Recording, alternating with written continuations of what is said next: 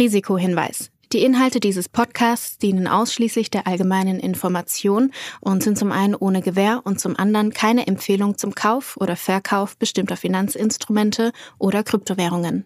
Die Podcast-Hosts oder Gäste haben unter Umständen Positionen in den besprochenen Finanzinstrumenten oder Kryptowährungen. Es handelt sich hierbei nicht um Anlageberatung. Ihr entscheidet selbst, was ihr macht.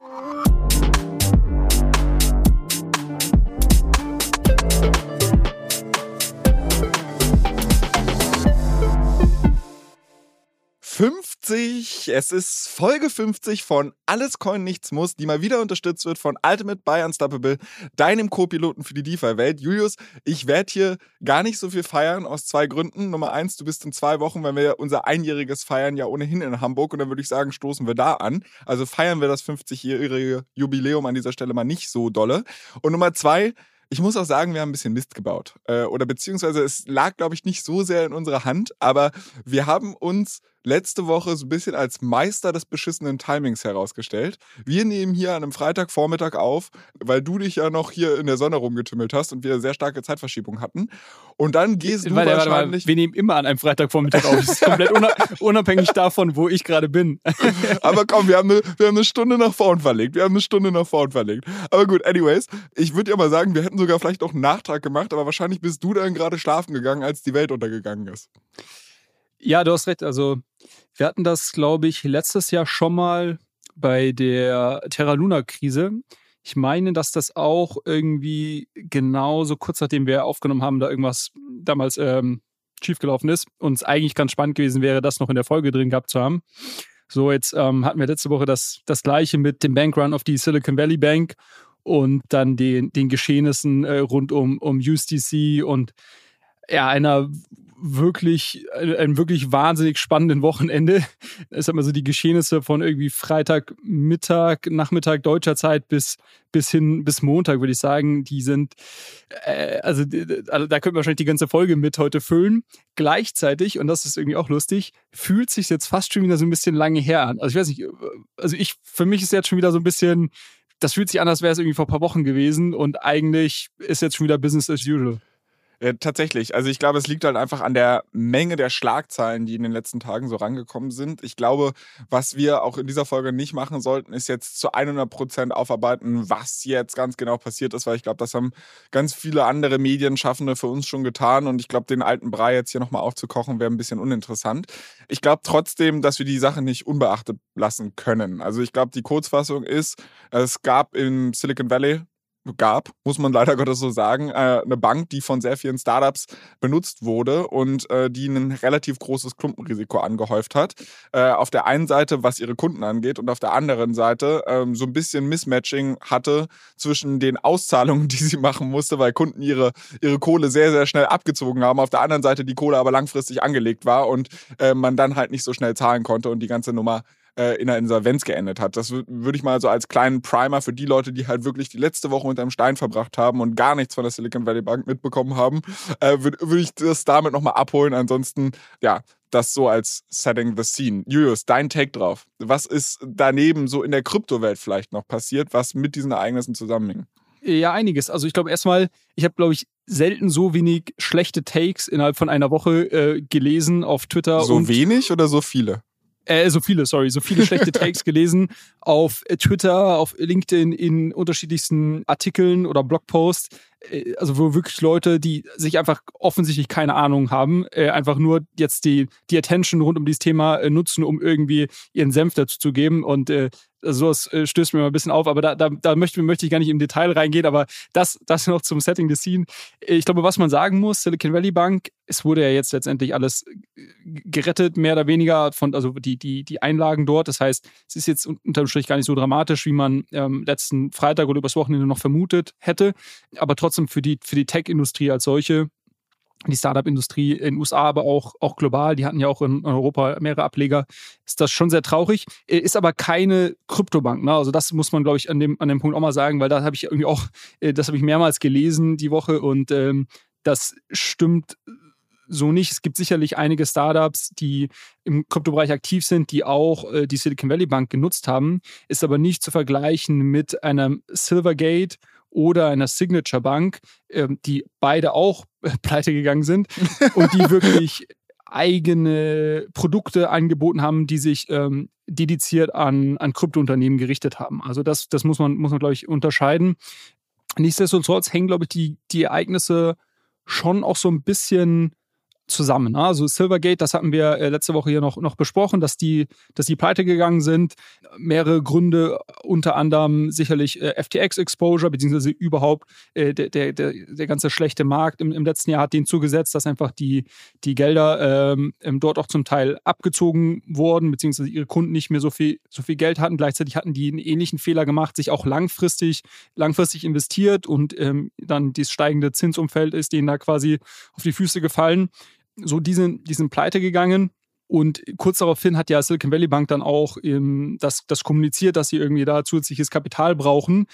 Es wäre mal in interessant, wenn man das irgendwie simulieren könnte. Wie hätte diese Meldung der Silicon Valley Bank auf Investoren gewirkt, wäre nicht zuvor, ein, zwei Tage zuvor, äh, Silvergate pleite gegangen. Also wäre quasi dieses, quasi, oh, Banken können auch pleite gehen, weil das passiert nicht so alltäglich. Wäre das nicht schon so in der Luft gewesen? Wäre mal interessant. Also ich, ich weiß es nicht, ne? Weil Bankron ist, ist ja primär äh, psychologisch dann oder durch den, durch den, ja, die, die Angst, die sich dieses breit macht, getrieben. Naja, aber das werden wir nie erfahren, aber deshalb hängen diese Ereignisse schon zusammen.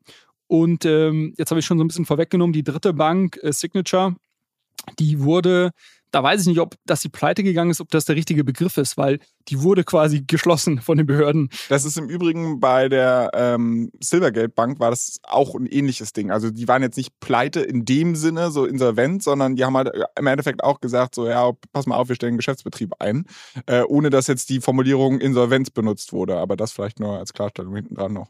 Genau, und ich glaube, da wir hier als Podcast uns, uns schon primär auf die Blockchain, Technologie, Kryptowelt fokussieren, ähm, würde ich, sag ich mal, die zahllosen, sag ich mal, ähm, Spekulationen rund um die Silicon Valley Bank, wie konnte es dazu kommen, was genau schiefgelaufen, das will ich mal so ein bisschen ausklammern, weil, wie du schon gesagt hast, da gibt es, glaube ich, etliche, auch zum Teil sehr gute ähm, Artikel dazu. Aber was sehr spannend ist, ist natürlich das Thema äh, Silvergate. Äh, letzte Woche haben wir es hier schon angesprochen. Eine der beiden großen Banken ist quasi ist, ist nicht mehr aktiv. Und äh, jetzt habe ich da letzte Woche noch gesagt, ja, aber es gibt noch Signature als quasi zweite ähm, äh, großen Spieler. Aber wir haben das äh, gar nicht bewertet. Aber äh, es hat auch jemand geschrieben, quasi, ob, ob unser Take zu Signature gut altern wird. Das habe ich gar nicht verstanden, das Kommentar, weil wir haben gar nicht gesagt, ob irgendwie Signature jetzt gut oder schlecht ist. Ich glaube, wir haben nur gesagt, es gibt halt noch einen zweiten Spieler, oder? Ja, genau. Und ich glaube, da an der Stelle, also übrigens, der, der Hinweis kam von André Bajorath, äh, treuer Zuhörer dieses Podcasts und Grüße gehen raus. Ähm, der hatte auf Twitter kommentiert von wegen, er ist gespannt, wie dieser Take dazu altert. Und ich glaube, damit ist halt auch einfach nur gemeint, du hattest gesagt, es gibt noch einen zweiten Player, der das anbietet und ah, den so gibt es jetzt auch nicht mehr. Also, den gibt es jetzt auch nicht mehr. Ja. Das ist, äh, wie gesagt, du hattest nicht positiv dazu geäußert oder was jetzt der Meinung, dass Signature eine total tolle Bank ist, aber den zweiten Player gibt es halt jetzt auch nicht mehr den gibt es jetzt auch nicht mehr. Ja, so und das ist erstmal, das ist erstmal Fakt. Und ich glaube, was jetzt ganz spannend ist, das hatte ich letzte Woche in unserer Folge auch schon so ein bisschen mal so als, als Randnotiz angeteasert, dass es schon auch einige Leute gibt, ähm, die da ein äh, politisches äh, Interesse dahinter sehen. Die sagen, okay, diese Banken, vor allem Signature, glaube ich, muss man sagen, ähm, die hätte man jetzt vielleicht gar nicht ähm, ich weiß gar nicht, was der richtige Begriff dafür ist, äh, irgendwie quasi, die sind ja von den Behörden quasi als Insolvenzverwalter übernommen worden, letztendlich, glaube ich. So, so diese FDIC, die, die, die hat ja quasi gesagt, okay, um, um quasi den Markt zu schützen oder die, die, die Einlagen zu schützen, übernehmen wir jetzt hier und quasi, ihr werdet quasi als, als Bank geschlossen. So, das ist, das das, so wie ich es verstehe, was passiert ist. Und da gibt es einige Stimmen, die sagen, bei Signature versteht man gar nicht genau, warum das überhaupt passiert ist, weil die eigentlich gar nicht so schlecht aufgestellt waren.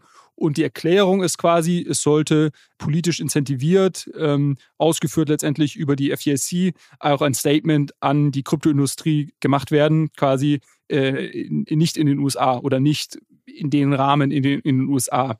Und das ist das, was, was ich hier letzte Woche schon mal so ein bisschen angeteasert habe, dass es da viele Leute gibt, die darüber schreiben, die sagen, okay, es gibt gerade diese äh, sogenannte Operation Choke Point in den USA, wo quasi die Kryptoindustrie äh, von der Bankenwelt abgeschnitten werden soll.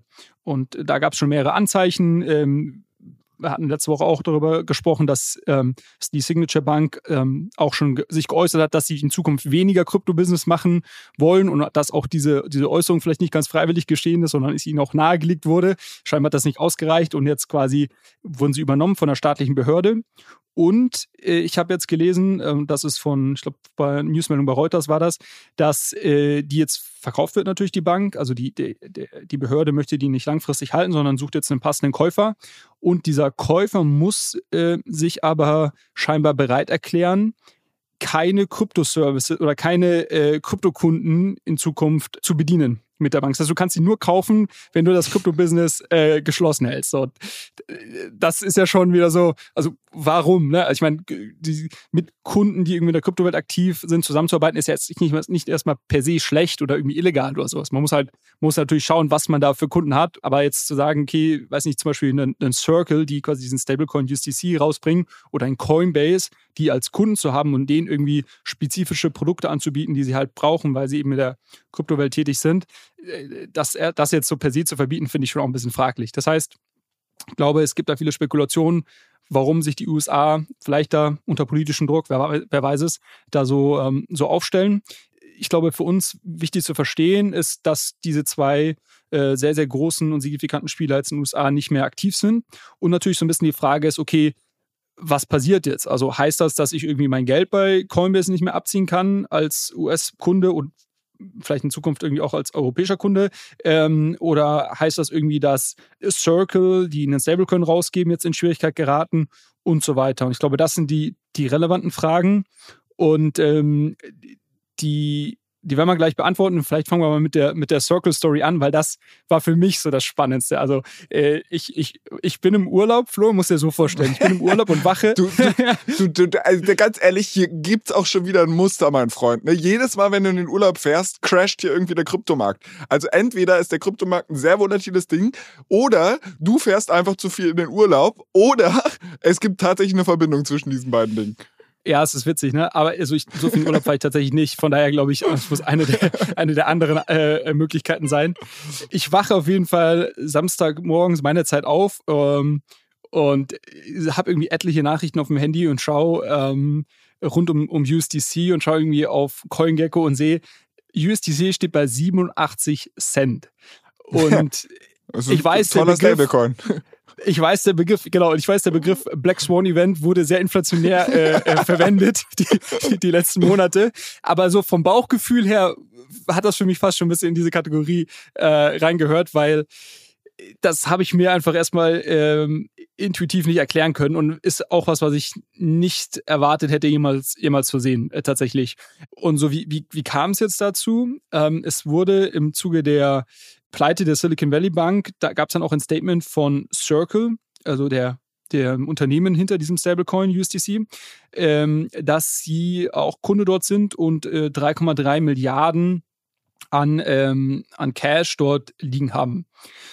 Und ähm, das wiederum hat dann dazu geführt, dass Leute eins und eins zusammengezählt haben und gesagt haben, okay, ihr habt, gibt einen Stablecoin raus, der ist zu 100 Prozent ähm, mit Dollarreserven gebackt wenn jetzt 3,3 Milliarden der Silicon Valley Bank äh, festsitzen, äh, die sie nicht rausbekommen und diese Bank pleite geht und zu dem Zeitpunkt war nur bekannt, dass quasi nur die, äh, die staatliche Einlagensicherung bis 250.000 Dollar äh, ähm, gecovert wird, was jetzt nicht ist ein Tropfen auf einen heißen Stein ist bei 3,3 Milliarden. Ähm, dann gibt es quasi ein Loch von 3,3 Milliarden und USDC ist nicht mehr eins zu eins gebackt. Ich glaube, zu dem Zeitpunkt haben dann Leute angefangen, Angst zu bekommen oder, oder Panik hat sich so ein bisschen breit gemacht und es wurden, es gab die wildesten Gerüchte natürlich, äh, äh was jetzt alles passieren wird und ja, ist jetzt USDC irgendwie, sind die, sind die pleite oder, oder, äh, oder quasi Circle und, und so weiter und so fort. Und äh, dazu muss man, muss man glaube ich, sagen, dass dass diese Panik meiner Meinung nach, und ich hatte das auch getweetet, äh, getweetet dann relativ kurz danach, dass das meiner Meinung nach nicht gerechtfertigt war. Und auch dieser, dieser wirklich riesige Discount von 13 Prozent, also äh, 87 Cent bei einem Stablecoin, der eigentlich ein Dollar wert sein soll, äh, das ist schon, das ist schon enorm. Ähm, und wenn man sich da mal anschaut, wie dieser Stablecoin denn äh, kap kapitalisiert ist oder wo das Geld liegt, dann, dann hätte einem auch relativ schnell, glaube ich, bewusst werden sollen, dass, dass der Discount eher eine, eine Trading Opportunity ist ähm, und weniger ein Grund zur Sorge. Und als solchen habe ich es dann auch behandelt. Denn ein Großteil der Gelder ähm, liegen bei, also von, von Circle, liegen zum, liegen zum einen bei BlackRock und, und BlackRock verwaltet das für die und, und also größter Finanz, äh, größter Asset-Verwalter äh, der Welt und die legen dieses, dieses Geld wiederum in ähm, US-Anleihen, ähm, also Staatsanleihen mit, mit kurzer, äh, kurzer Duration an. Das ist ein wichtiger Zusatz. Das ist ein wichtiger Zusatz, genau. Also quasi nicht der, nicht der Fehler, den Silicon Valley Bank äh, oder Silvergate gemacht haben. Ähm, und das ist auch, äh, und das ist interessant, ähm, das werden wir verlinken. Ich habe äh, der, der CEO von Circle, der hat ähm, vor drei Tagen, glaube glaube ich, äh, oder vor vier Tagen ein kurzes Interview bei Bankless, so ein amerikanischer Krypto-Podcast, ähm, gegeben und hat das nochmal erklärt und das ist ganz spannend, weil das ist super transparent auch gestaltet. Da gibt es so, ein, so einen Index, den kann jeder einsehen. Ich krieg's jetzt nicht mehr ganz zusammen, aber wir werden es verlinken, dann kann sich jeder das selber anhören. Ähm, also da ist hundertprozentige Transparenz quasi, wie viel Geld dort bei BlackRock äh, liegt, in was das investiert ist, mit welcher Duration, also wann das auch wieder quasi liquide ähm, rauszuziehen ist und so weiter. Und das verbleibende Geld, das sind, glaube ich, 80 Prozent der Reserven. Und das verbleibende ähm, Geld ist quasi auf mehrere Banken verteilt. Ich meine, es waren sieben oder acht ähm, Banken, auf denen sie ihr Geld äh, geparkt haben. Der Großteil bei der, äh, das sagt, sagt du, wie heißt die BNY Mellon, oder? Ja, aber also wie geht denn das? Wenn ich 80 Prozent bei BlackRock liegen habe und Achso, nee, okay. und, und 20 Prozent teilst du auf sieben Banken auf äh, und hast es dort liegen. Und einer dieser sieben Banken war eben die Silicon Valley Bank. So, und wenn man das alles mal runterrechnet, ähm, wäre ein ein realistischer Discount, also wenn man wirklich davon ausgeht, dass dieses Geld verloren ähm, verloren ist zu 100 Prozent und nicht recovered werden kann, äh, in Klammern zu, zu dem Zeitpunkt, äh, also Freitag nach deutsche Zeit äh, oder Samstag dann, gab es schon natürlich Gerüchte, dass irgendwo da der Staat auch einspringen wird, also die Fed einspringen wird und so weiter. Äh, Wäre, glaube ich, ein gerechtfertigter Discount irgendwas zwischen 2 bis 4 Prozent äh, gewesen, habe ich, hab ich gelesen. Naja, mein Freund. Aber rein rational, hast, rein rational betrachtet. Ja, genau, genau damit, aber da endet die Geschichte ja nicht. Also ich meine, du hast ja trotzdem noch eine psychologische Komponente. In dem Augenblick, wo der USDC nicht mehr eins zu eins gebackt ist und ich weiß, okay, im Zweifel, wenn jetzt 100% der Leute ihre Kohle abziehen und ich bin der Letzte, der die Kohle abzieht, gehe ich leer aus. Das heißt, ich krieg äh, das mehr oder weniger nicht mehr getauscht. Und dann wird es einfach eine psychologische Komponente, weil du musst ja die Wahrscheinlichkeit, dass jetzt 100% sagen, alles klar, USDC nicht mehr eins zu eins gebackt, ich habe keine Lust mehr, äh, ich ziehe jetzt meine Kohle ab und wie gesagt, wenn du der Letzte bist, der abzieht, bist du der Backholder und du kriegst dein Geld nicht mehr. Also ziehen mehr Leute ab, Panik steigt und diese Komponente musst du ja mit einpreisen. Genau. Ähm, nur muss man, glaube ich, verstehen, was für eine, ähm, was für ein wichtiger Spieler Circle und USDC äh, sind, wie gut kapitalisiert die sind und wie gut vernetzt die auch sind im, äh, mit US-Behörden, also Regulierern, aber auch äh, Banken dort. Und ich glaube, wenn man, wenn man all das versteht, und da, dann versuchen, dieses Risiko korrekt einzupreisen, dass quasi wirklich 100% der Leute ihr Geld abziehen. Und ich glaube sogar, selbst dann hätten sie dieses Loch von den sagen wir mal, drei Milliarden, die weg gewesen wären, hätten sie selbst, selbst, selbst dann noch äh, schießen können, entweder wenn sie neues Geld über, über quasi äh, neues Geld raisen oder wenn sie quasi die, die Zinsen auf die Gelder, die sie ja angelegt haben, also diese 80 Prozent, die haben sie ja äh, zinsbringend angelegt und zahlen aber selber ja keine Zinsen an die Leute aus, die USDC halten. Das ist ja das ganze Geschäftsmodell an der Sache. Ähm, selbst dann wären sie in der Lage gewesen, über einen gewissen Zeitraum dieses Loch wieder zu schließen. Also ich habe das für. Ja, aber wie gesagt, aber das ist halt, aber das ist halt ein Timing-Ding, ne? Also gerade du, du redest von dem Geld, was von den Kunden angelegt ist. Wenn du das halt auszahlst, kriegst du da auch keine Zinsen mehr drauf. Also du brauchst das Vertrauen der Leute.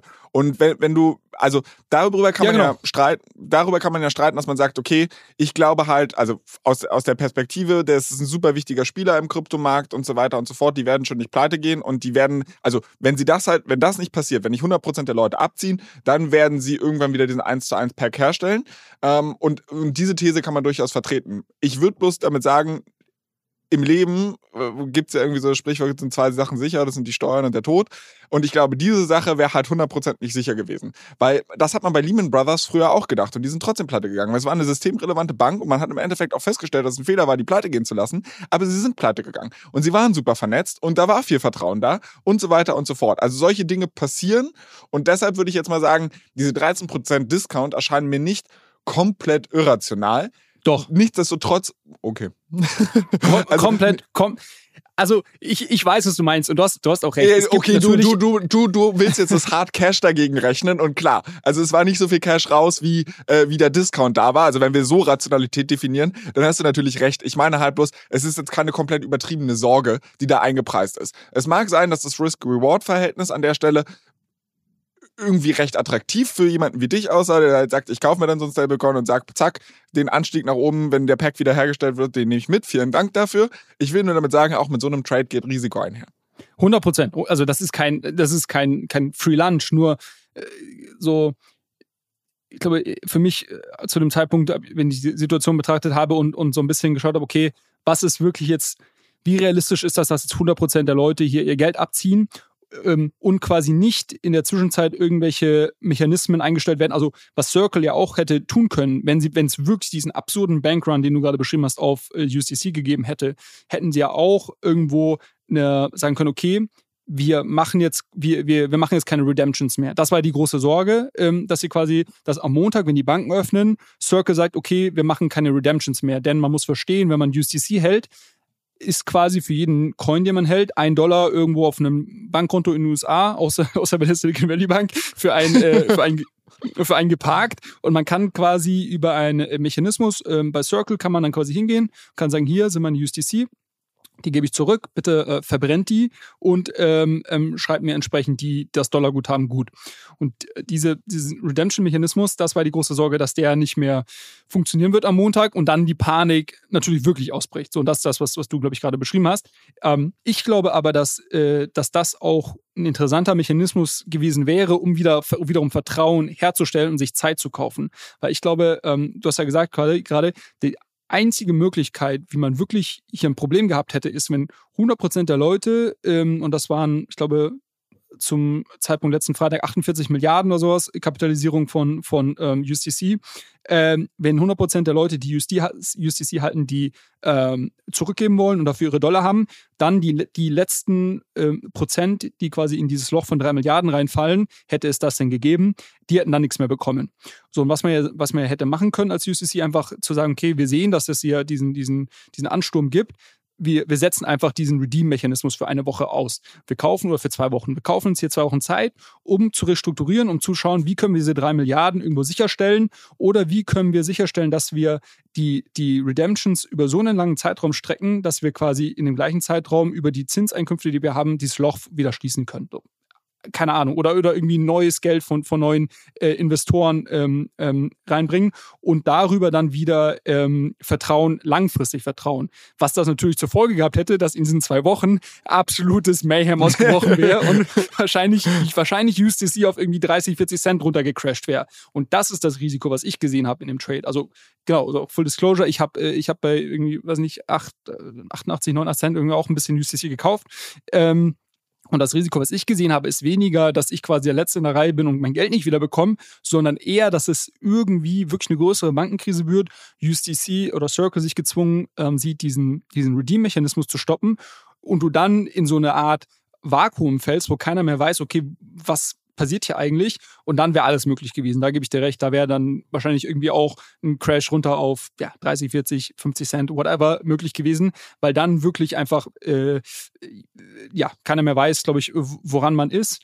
Ähm, und so muss man auch sagen, und ich glaube, dass das muss man auch so deutlich sagen, das haben die schon extrem gut gemanagt. Also zum einen von der Kommunikation, die sie gemacht haben, aber auch, und das beschreibt der, der CEO ganz schön in diesem ähm, Bankless-Interview, was ich vorhin erwähnt hatte, ähm, er sagt halt auch, okay, uns sind quasi mit, äh, mit Signature und mit, ähm, mit, mit ähm, Silvergate zwei super super wichtige äh, Partner weggebrochen, über die wir diesen Redemption-Mechanismus haben laufen lassen. Ne? Also die, die brauchen ja wiederum eine Infrastruktur, um quasi das, das Zurückgeben der USDC-Coins ähm, ähm, zu ermöglichen und dann irgendwo Banktransfers anzustoßen, dass du quasi Dollar irgendwie auf ein Konto gut geschrieben bekommst. Und die haben übers Wochenende quasi weitere Alternativen aufgebaut, damit, als sie am Montag geöffnet haben, dann alles Business as usual funktioniert. Und das hat funktioniert. Und ähm, Max hatte dazu im, im Blog Stories Newsletter eine ganz schöne Chart diese Woche, dass in den letzten Tagen, äh, also jetzt, ich glaube, in den ersten drei oder vier Tagen ähm, nach, nach, äh, nach der Banköffnung am Montag über viereinhalb Milliarden äh, äh, UCC verbrannt wurden und quasi diese Gelder relativ problemlos und quasi in, in, in einem normalen Business äh, ähm, ähm, ausgezahlt wurden. Also das muss man wirklich äh, mal sagen, also quasi Krisen, Krisenmanagement bei, bei Circle, äh, top, top, top und ähm, deshalb Haben mein Vertrauen hat sich nur eher gestärkt noch in die. Haben die nicht sogar gesagt, dass sie in dem Augenblick, wo es hieß, pass auf die Einlagen bei der Silicon Valley Bank, da wird man wahrscheinlich nicht mehr rankommen. Es hat sich ja dann auch anders herausgestellt, aber das war ja die Sorge vom Wochenende. Ähm, da hat sie, oder da hat Circle doch auch angekündigt, dass sie selbst mit ihrem Eigenkapital in die Bresche springen und das halt im Endeffekt aus eigener Kasse bezahlen würden. Ne? Ja, einmal das und was auch wichtig, äh, noch wichtig zu wissen ist, die haben den, die 3,3 Milliarden haben sie schon abgezogen, bevor die FDIC ähm, die Silicon Valley Bank übernommen hat. Ähm, und, und auch das ist dann irgendwann rausgekommen, dass quasi theoretisch alles, was ähm, also äh, alle, ähm, alle Bankeingänge, Ausgänge, die quasi vor diesem Zeitpunkt sind, dass die FDIC übernommen hat, die müssten eigentlich auch noch wie Business as usual ähm, ähm, gehandelt werden. So sch- scheinbar ähm, ähm, wäre auch das noch quasi ein weiterer Punkt gewesen, wo man sagt, okay, das Geld ist de facto wahrscheinlich nicht in dieser Insolvenzmasse irgendwie verloren, sondern eigentlich müsste es noch ausgezahlt werden. Keine Ahnung. Also ist heute zum Zeitpunkt von heute auch alles egal, weil wir wissen jetzt, es ist quasi die die die Federal Reserve ist eingesprungen. Es gab quasi den den Per Steinbrück Moment. Äh, irgendwie eure eure eure Gelder äh, sind sicher. Ich weiß nicht, wie er das formuliert hat damals. Ähm, und äh, alles ist gut. Ähm, es Jetzt ist aber ein zwar ein paar Sachen zusammen, ne? Also das eine ist eine Zentralbank mit der Fed. Per Steinbrück war Finanzminister zu dem damaligen Zeitpunkt. Äh, Das sind halt zwei Ja. unterschiedliche. Insti- Aber ja, ich verstehe das Bild, was du skizzieren Ich verstehe das Bild, was du skizzieren willst. Mach weiter. Jan Janet Yellen hat sich hingestellt und hat gesagt, eure, eure Einlagen sind sicher. Äh, ja, da, da hast du recht, da hast du recht. Ähm, was ich aber ganz spannend finde, ähm, ist nochmal zu diesem Punkt von dem, von dem Bankrun äh, zurückzukommen, der ja, oder auch jetzt bei USDC, ähm, ähm, dieser, dieser starke äh, DPEG und, und, und alle anderen Stablecoins natürlich auch irgendwie äh, komplett runtergegangen und, und so weiter. Also diese Panikmache, die sich da breit gemacht hat. Ähm, jetzt haben wir gesehen, dass quasi der, das Einzige, was wirklich geholfen hat, eben dieses Statement war, dass quasi die, die äh, staatlichen Behörden oder die Zentralbank ähm, die Einlagen ähm, äh, absichert und, und quasi ähm, man als, als, ähm, als jemand ist, der Geld auf, auf der Silicon Valley Bank äh, liegen hatte, sicher sein kann, dass man es auch, auch bekommt letztendlich. Nur das hat irgendwie geholfen, um, um diese, diese Panik im Markt irgendwie so zum, zum gewissermaßen irgendwie rauszubekommen. Und ich habe mich so ein bisschen gefragt, ähm, und das hatte ich auch auf, auf Twitter geteilt, ähm, wie das denn in einer On-Chain, in einer reinen On-Chain-Welt aussehen würde. Denn äh, quasi die, die, die dezentrale ähm, Welt wird es ja nicht diese Zentralbank geben, die quasi in der Position ist, sowas zu machen, sondern ähm, die, die lebt ja eben davon, dass quasi, ähm, dass es viele Spieler gibt, aber nicht quasi eine zentrale Partei, die irgendwie ähm, zu starke Kontrolle ausüben kann. Und gleichzeitig sehen wir aber, dass die, die Kryptowelt mit quasi 24-7 Märkten, mit irgendwie unglaublicher Transparenz ähm, und Composability, das heißt vielen unterschiedlichen Smart Contracts, die aufeinander aufbauen, na, diese quasi diese Lego-Steine, von denen man immer spricht in der DeFi-Welt, dass das dazu führt, dass im Zweifel Panikmache und Missinformationen sich noch viel schneller ver verteilt ähm, im, im Netzwerk, als das vielleicht in einer, in einer quasi Off-Chain-Bankenwelt der Fall ist. Und somit äh, zu erwarten ist, dass eigentlich, wenn ein quasi Bankrun auf ein Krypto-Bankrun stattfinden wird, dass die ja noch viel extremer statt, äh, stattfinden wird, als das jetzt, ähm, als wir das vielleicht in äh, Off-Chain-Beispielen gesehen haben.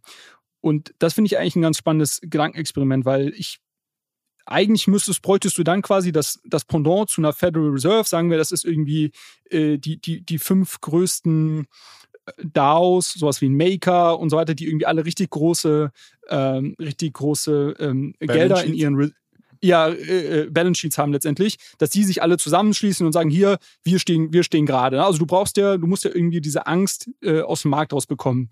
Und das glaube ich halt nicht, dass das passieren wird, weil wenn du dir mal anschaust, wie langsam äh, quasi ähm, DAOs agieren und wie, wie ineffizient auch das ganze quasi die ganze Kommunikation da stattfindet, bis dann mal abgestimmt darüber wird, macht man so einen Schritt oder macht man das nicht. Und dann musst du ja noch zwischen den DAOs dich erstmal äh, abstimmen und kommunizieren und so weiter. Bis das mal alles äh, stattgefunden hat, ist der Bankrun schon lange durch. Und quasi, äh, du hast eben nicht die Möglichkeit jetzt wie hier, dass die Federal Reserve in, innerhalb von irgendwie, ja, nicht mal 48 Stunden quasi dann eine Entscheidung fällt und bevor dann irgendwie die Banken am Montag öffnen und sagen, hier, so und so machen wir es.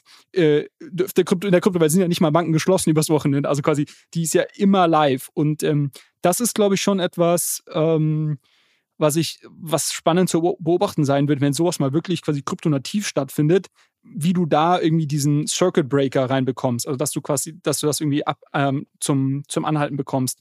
Und ich sehe noch nicht wirklich eine, eine Lösung dafür, aber das war sowas, was mir irgendwie durch den Kopf gegangen ist. Fanny, du als Krypto-Jünger optierst jetzt für eine zentralisierte Einheit, die sagt, pass mal auf, wir machen jetzt so und ihr könnt nicht, also was ist denn hier los? Nee, überhaupt nicht. Nein, nein, überhaupt nicht. Der, der Urlaub glaube, hat dich geläutert. Zu viel Sonne. Äh, nee, überhaupt nicht. Ich glaube, ich glaube nur, man muss sich dessen bewusst sein, dass das, ähm, das quasi, ich glaube, es Krypto diese Institution nicht gibt und diese Institution vielleicht in der heutigen Welt eine ja doch recht sinnvolle Funktion erfüllt. In extremen Situationen äh, ja, glaube ich, kann man so ja. sagen. So quasi, genau. Ich glaube, dass, dass die DeFi, ähm, DeFi als solches ein sehr äh, resilient äh, System ist. Wahrscheinlich bei 90 Prozent irgendwie der Events, aber quasi in den Extremen ist es halt, wird es halt ähm, enorme Volatilität geben. Ähm, so, und da kann man jetzt sagen, gut, das ist halt dann so. so. Du wirst halt dann irgendwie ein paar Tage haben, wo irgendwie alle Stablecoins auf ein paar Cent runterbrechen und dann irgendwann wird man sehen, gut, haben, haben mit welche ihr Geld verloren, aber äh, jetzt, jetzt geht es weiter und dann, dann gehen die wieder hoch auf den Dollar, meinetwegen. Ähm, die Frage ist quasi, ist das ein Finanzsystem, was groß werden kann, wenn es diese Volatilität gibt. Ähm, und das glaube ich eben nicht. Und ich glaube quasi, wenn wir wirklich über, über Mass Adoption sprechen und quasi ein wirklich großes Finanzsystem on-chain, brauchst du halt irgendwo diese äh, irgendeine Vertrauenskomponente, ähm, die dann, die hilft letztendlich. Und eine Möglichkeit, ähm, und dann höre ich auf mit diesem Monolog hier, eine Möglichkeit, äh, Vertrauenssystem zu bekommen, das äh, hat auch der CEO von Circle in dem, in dem einen Gespräch da erwähnt. Und unter anderem auch über Frax, haben wir ja letztens hier gesprochen, Frax, die auch einen Stablecoin ähm, rausgebracht haben, äh, die arbeiten auch daran, ist, dass sie quasi bei der Federal Reserve selber ein Bankkonto bekommen. Also dass quasi sie nicht mal dieses Risiko haben, dass das Geld irgendwo bei einer Silicon Valley Bank liegt und die pleite geht, sondern dass sie sagen, okay, wir haben ein Stablecoin auf, auf US-Dollar rausgegeben. Der einzigste sichere Verwahrungsort für den US-Dollar ist die Federal Reserve, weil wenn die pleite geht, dann ist, kann ja auch der Stablecoin auf den US-Dollar egal sein. Ähm, und, und das ist für mich ein logischer Schritt, zu sagen, okay, wenn ich quasi wirklich ähm, US-Dollar-Based äh, Stablecoins haben möchte, dann muss das Geld ähm, das in Cash-Reserven gehalten wird, auch bei der Federal Reserve geparkt sein. Das ist halt eigentlich ganz geil, ne? weil das ist im Endeffekt ja das Banksystem, wie es heute funktioniert. Also das ist ja, damit werden sie halt selbst zu einer Bank und die Fed kann als solches nicht pleite gehen, weil sie im Endeffekt die Währung kontrolliert und in der Richtig. eigenen Währung immer unbegrenzt Zahlung, äh, also äh, zahlungsfähig ist. So, aber ja, aber, ne, ist, andere aber es, warte mal, aber noch ein Punkt nur kurz, weil es ist, glaube ich, nicht eins zu eins das gleiche, weil du hättest nicht dieses äh, Fractional Reserve System. Also quasi okay. used, äh, also du kannst ja nicht used, also Circle kann quasi nicht neue, äh, neues Geld schaffen, ähm, sondern es ist quasi nur eine 1 zu 1 Spiegelung von dem, was sie irgendwo off-chain halten. Okay, ja, das stimmt. Also das, das stimmt ja tatsächlich, dass, weil im, im, herkömmlichen System ist es ja eigentlich so, dass die Banken, also gar nicht mal so die Zentralbank als solches, sondern die Banken als solches ja sogar die Geldmenge mehr oder weniger kontrollieren, weil sie durch dieses Fractional Reserve Banking ja mehr oder weniger Geld aus dem Nichts erschaffen können. Und damit, ne, aber ich glaube, das würde jetzt zu weit führen, dass wir irgendwie in so Geldpolitik und Geldtheorie und so weiter abtauchen.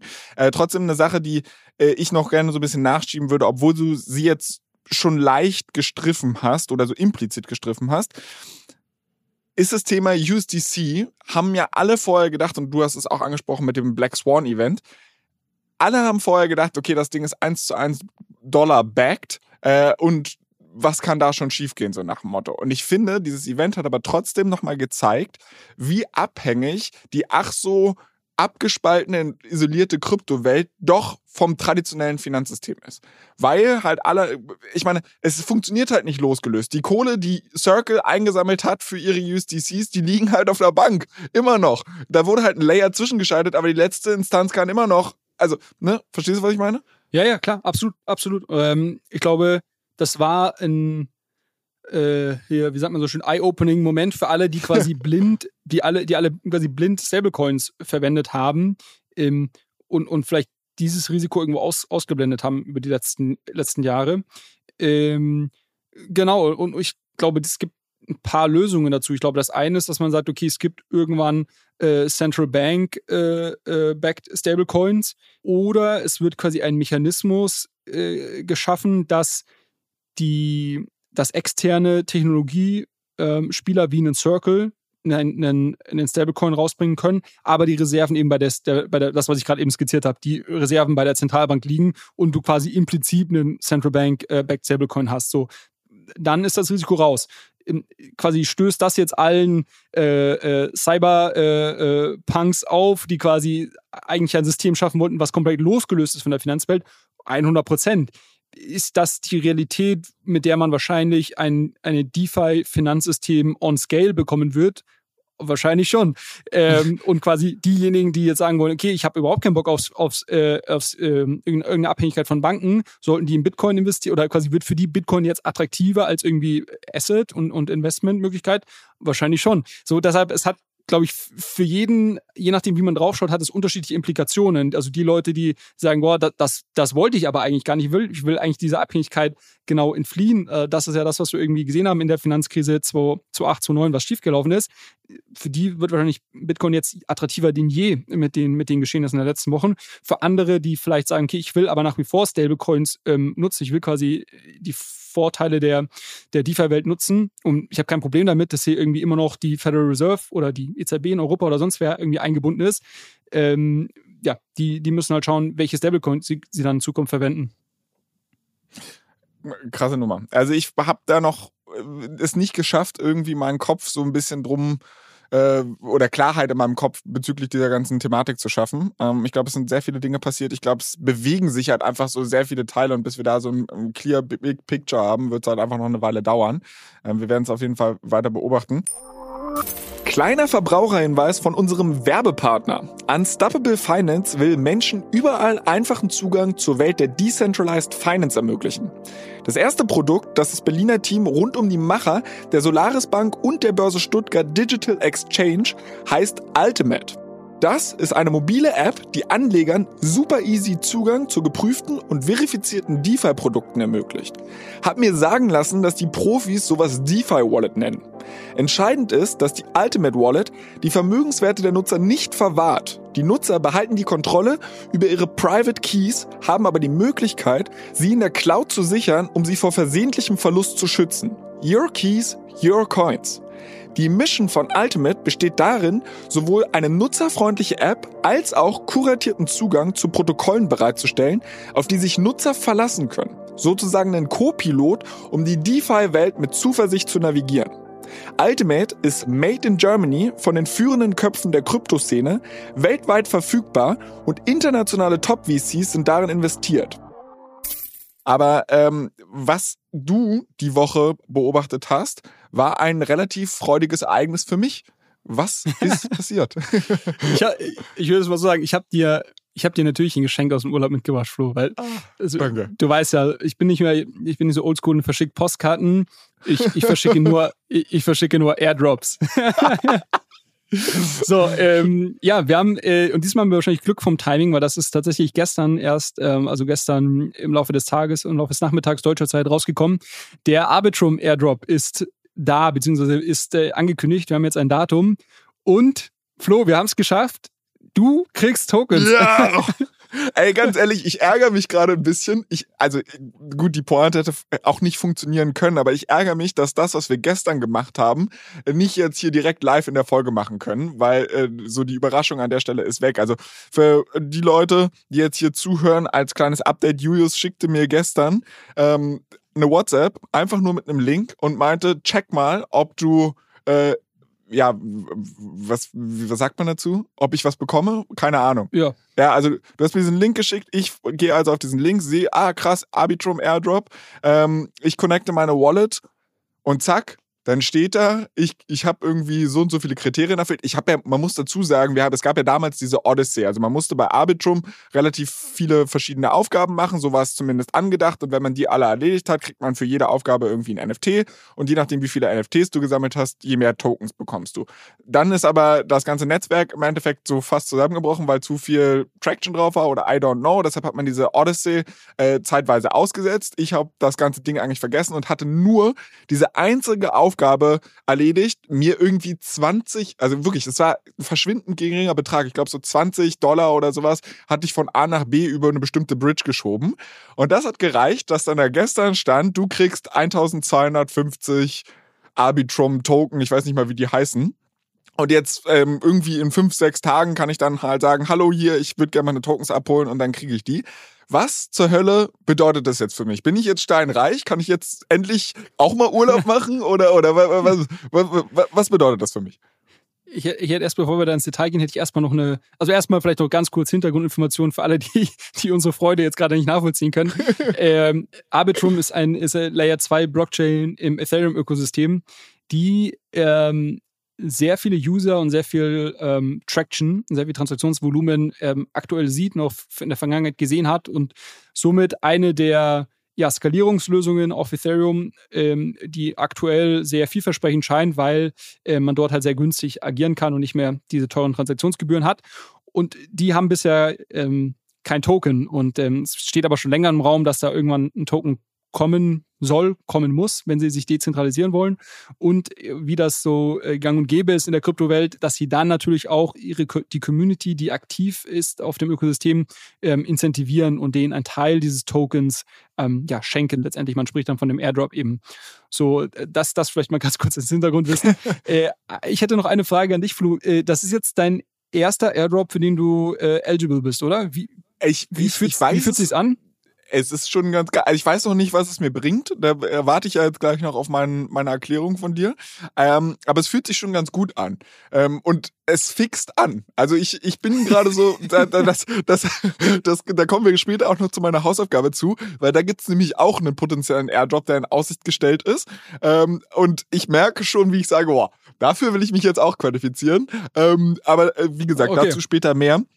Ich finde es eine ähm, coole Nummer. Ich weiß allerdings nicht, ob es tatsächlich mein einziger oder erster Airdrop ist, den ich bisher äh, erfolgreich bekommen hätte oder wo ich halt mich qualifiziert für habe, weil du kriegst ja keine Mail. Ist ja nicht so, dass ich in meine Metamask reingucke und dann steht da, hallo, hier, wir würden dir gerne irgendwas schenken, sondern du musst diese Projekte ja immer weiter verfolgen. Also I don't know, ob Blur schon einen Token drauf hat und bloß weil ich da irgendwie dreimal drauf rumgedaddelt habe, könnte ich mir da auch einen Token abholen. Ich hab's nicht mehr im Blick. Ich weiß, dass es da so den einen oder anderen Tracker für gibt, der mir sagt, ey, gib mal hier deine Metamask ein oder deine, was weiß ich, und wir sagen dir, auf welchen Protokollen du irgendwie jetzt was bekommen könntest. Aber das habe ich ehrlicherweise noch nicht gemacht oder lange nicht gemacht. Deshalb, ich gehe davon aus, dass es mein erster Airdrop ist gehe ich auch davon aus, basierend auf deiner äh, sehr überschaubaren Aktivität.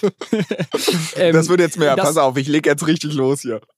Also diese eine der Seiten, die dir das abnehmen, wo du das nachschauen kannst, wir werden es verlinken, ist ernie.fi, also earn, so wie verdienen, i mit i hinten und dann Punkt, Punkt fi, fi.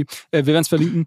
Ähm, da kann man seine Wallet-Adresse eingeben und dann wird einem angezeigt, für welche ähm, Airdrops man sich qualifiziert hat. Ähm, genau, also was ist passiert? Arbitrum hat jetzt einen Governance-Token angekündigt. Ist auch wichtig, ähm, das nochmal zu verstehen, weil quasi das bedeutet, dass die Transaktionsgebühren auf Arbitrum nach wie vor in, in ETH bezahlt werden. Ähm, das ist quasi jetzt nicht ein Token, mit dem ich meine Transaktionsgebühren zahle, sondern es ist ein reiner Governance-Token, mit dem ich die über die ähm, Weiterentwicklung des, ähm, des Protokolls oder der Blockchain abstimmen kann. Aber das ist doch doof für mich, oder? Weil, also klar, ich kann jetzt irgendwie mit abstimmen, aber geiler wäre gewesen, wenn man auch noch die Transaktionsgebühren damit da bezahlen muss, weil dann wäre die Nachfrage nach dem Token wahrscheinlich noch mehr in die Höhe gegangen, oder? Ähm, ja, es ist eine spannende Frage. Es, du, du sprichst quasi an, okay, was bedeutet das für den Wert des Tokens? Ne? Also quasi ist ein reiner Governance-Token. Das ist alles, was mich hier gerade interessiert, mein Freund. ja, da, da, kommen wir gleich noch zu. Ähm, ist das quasi überhaupt, hat das überhaupt, überhaupt, einen, überhaupt einen Wert langfristig? Auch wenn es schwer ist, in Zahlen zu belegen, im Sinne von, ich kann jetzt nicht sagen, quasi, ja, wenn so und so viele Transaktionen auf Arbitrum ähm, passieren, so und so viel Volumen darüber geht, äh, dann quasi kommt am Ende so und so viel Cent pro Token bei dir raus, weil diesen Zusammenhang gibt es eben nicht, es ist ein reiner Governance-Token. Aber dennoch gibt es halt etliche Beispiele in der Kryptowelt, wo reine Governance-Token enormen Wert haben. Und ein Beispiel werde ich dir gleich noch vorrechnen, weil das ist, glaube ich, ähm, das von Optimism, ähm, quasi ein Konkurrent von Arbitrum, wo man sich jetzt schon mal so ein bisschen als Referenz nehmen kann, was denn der Tokenpreis womöglich dann wäre. Ähm, aber äh, noch ganz kurz ein, ein Punkt, äh, der glaube ich ganz spannend ist. Also 12,5 Prozent aller Tokens werden jetzt geairdroppt an die Community. Ähm, und ähm, was sehr interessant ist, sie haben sich für eine sogenannte also die, und es entsteht quasi eine, eine DAO im Zusammenhang jetzt dieses Token, dieses Token Drops. Die DAO bekommt auch, ich glaube, rund 45 Prozent aller Tokens. Die liegen dann dort quasi in der Treasury und die können dann in Zukunft darüber verwalten, können quasi äh, Incentives ausschütten und was auch immer. Ähm, und es ist eine sogenannte Self-Executing DAO. Und das ist, glaube ich, nochmal ein ganz spannender Punkt, ähm, äh, den, wir hier, den wir hier besprechen können. Ich glaube, wir haben das Thema schon mal in der Vergangenheit ein, zwei Mal gestreift. Was das bedeutet, ist, dass wenn über etwas abgestimmt wird ähm, und das irgendeine Mehrheit findet, also in Zukunft, ne, wir haben jetzt ja, wir haben ja gesagt, du hältst quasi deine Tokens, dann kannst du über die Weiterentwicklung von Arbitrum irgendwie abstimmen. Ähm, und wenn es da ein Proposal gibt und es wird darüber abgestimmt, dann ist diese dieses Resultat äh, quasi äh, Anführungszeichen rechtskräftig und wird direkt im Smart Contract umgesetzt. Also wenn du sagst, okay, wir launchen Arbitrum jetzt äh, mit irgendeiner neuen ZK-Technologie, einfach mal dahingesagt, und die Leute stimmen dafür ab, dann wird das umgesetzt. Und das klingt jetzt erstmal logisch, weil klar, warum soll ich sonst abstimmen, wenn es dann nicht umgesetzt wird? Der, der, der, der Witz bei der Sache ist, dass die meisten Governance-Tokens aber anders funktionieren, wo quasi das Voting einfach nur ein Indikator ist. Ne? Also quasi die Leute voten, also sagen wir 70 Prozent sind dafür. Dann gibt es aber noch eine sogenannte Multisig-Wallet, und da ähm, halten sieben Leute, haben da quasi Zugriff zu und die setzen das dann um. Aber die könnten das theoretisch auch nicht umsetzen. Also quasi dies, diese, dieser 1 zu 1 Zusammenhang von, es wird irgendwo abgestimmt und das wird dann auch umgesetzt on-chain, der ist nicht immer gegeben. Äh, auch aus guten Gründen. Jetzt kann, mag man sagen, gut, dann ist das ja alles irgendwie witzlos und, und das ist ja, dann, dann vote ich ja nur zum Spaß. Äh, jein es ist natürlich ähm, mit enormen Reputationsverlust ähm, zu rechnen, wenn quasi die Community oder die Tokenhalter für etwas abstimmen und das dann nicht umgesetzt wird. Also äh, das, das passiert selten, beziehungsweise eigentlich nie. Das heißt, ähm, de facto wird das schon immer eins zu eins um, umgesetzt der Grund, warum sich viele für so ein Setup entscheiden und das trennen, ist, dass du halt einfach einen weiteren Sicherheitsmechanismus drin hast, wo du sagen kannst, gut, wenn jetzt irgendjemand es schafft, durch einen Hack sich 70 Prozent aller Arbitrum-Tokens zu klauen und der stimmt hier für irgendwas ab, dann wollen wir vielleicht als Community nicht, dass das direkt on-chain umgesetzt wird. Ähm, und es macht vielleicht Sinn, hier nochmal so eine ähm, äh, so, so einen weiteren äh, Check zu haben von halt Leuten, die, die sich das anschauen. Weil dieses ganze Thema quasi On-Chain-Voting hat natürlich auch ähm, ein gewisses, birgt ein gewisses Risiko, dass das nach hinten losgehen kann, wenn, äh, wenn das Protokoll gehackt wurde. So, wir haben das gesehen bei ihr Mango Markets, was ein gutes Beispiel. Der Typ hat ja dann ein Proposal gemacht und hat selber dafür abgestimmt. So, aber wahrscheinlich, ja, war das halt nie, nie so gewollt, ne? Ähm, und das ist ganz interessant. Ähm, jetzt mag man sagen, gut, aber warum entscheidet sich jetzt Arbitrum für diese Risiko, vermeintlich risikoreichere Variante? Ähm, ganz einfach, weil sie sagen, wir wollen, dass das quasi, dass dieses Voting wirklich auch quasi eine, eine Art Execution nach sich zieht, ähm, weil das einfach so der, ja, der, der, der reinere Gedanke davon ist. Und das, das verstehe ich, das finde ich auch richtig. Und gleichzeitig bauen sie ihren eigenen Risiko-Security-Mechanismus ähm, äh, ein, dass die Proposals relativ lange live sind, ich glaube 21 Tage oder sowas, wo man quasi darüber schauen kann, okay, gibt es hier irgendwelche äh, Proposals, die wir eigentlich gar nicht haben wollen, für die aber irgendwie scheinbar jetzt hier irgendwelche komischen Leute abstimmen. Und man hat einfach einen längeren Zeitraum, um das dann irgendwie äh, dagegen vorzugehen. Ähm, und zum Beispiel könnte dann die Treasury sich Tokens am Markt kaufen und dagegen abstimmen, wie auch immer. Ähm, und es gibt irgendwie so einen Security Council, so einen externen Council mit Experten, die irgendwie auch nochmal draufschauen. Na, aber ich wollte es nur erwähnt haben, weil ich finde es eine, eine sehr interessante Design-Choice als solche.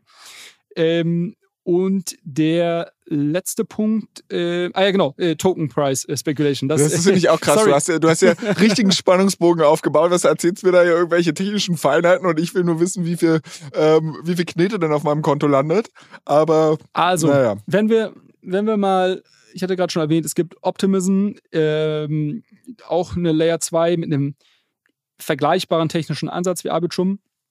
Ähm, die sind nicht ganz so erfolgreich wie Arbitrum, was jetzt die Nutzeranzahlen und so weiter ähm, angeht, aber die haben auch letztes Jahr einen Token gelauncht, letztes Jahr im Sommer. Ähm, und das ist auch ein reiner Governance-Token. Also auch da ähnliches Setup wie Arbitrum, deshalb glaube ich ein ganz gutes äh, Vergleichsmodell.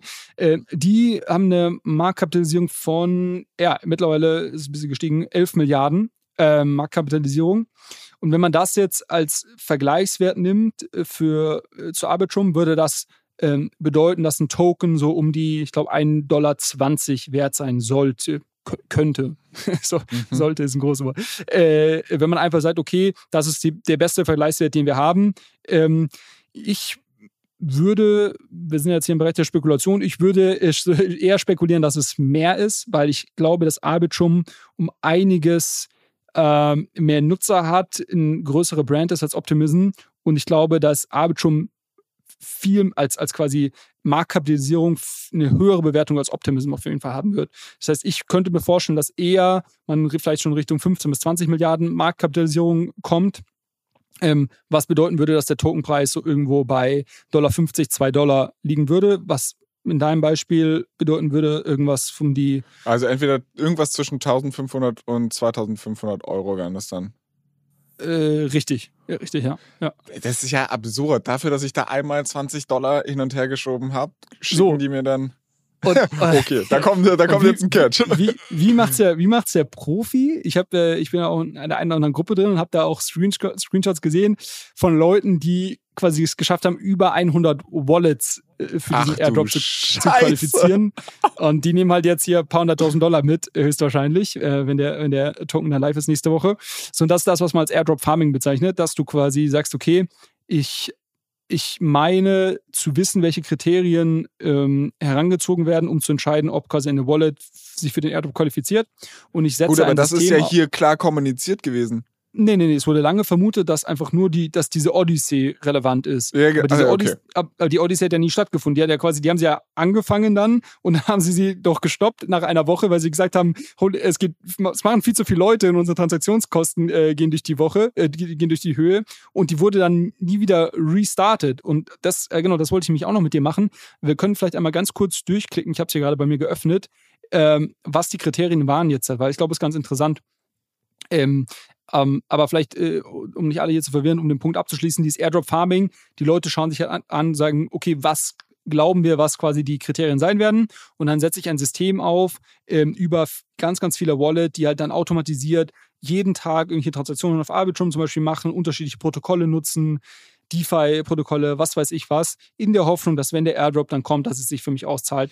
Und da wird sicherlich einige Leute geben, die hier richtig äh, also Cash ja, man muss ja also ich meine, das ist jetzt natürlich krasser Hindsight-Bias, ne? Weil wenn ich mir jetzt überlege, wie einfach die ganze Nummer da war. Also ich meine, ich habe mich, wie gesagt, damit qualifiziert. Ich glaube, es war, ich muss nochmal nachschauen, aber ich glaube, es waren irgendwie so um die 20 Dollar, die ich einfach nur von A nach B geschoben habe. Das ist alles, was ich auf diesem ganzen System gemacht habe.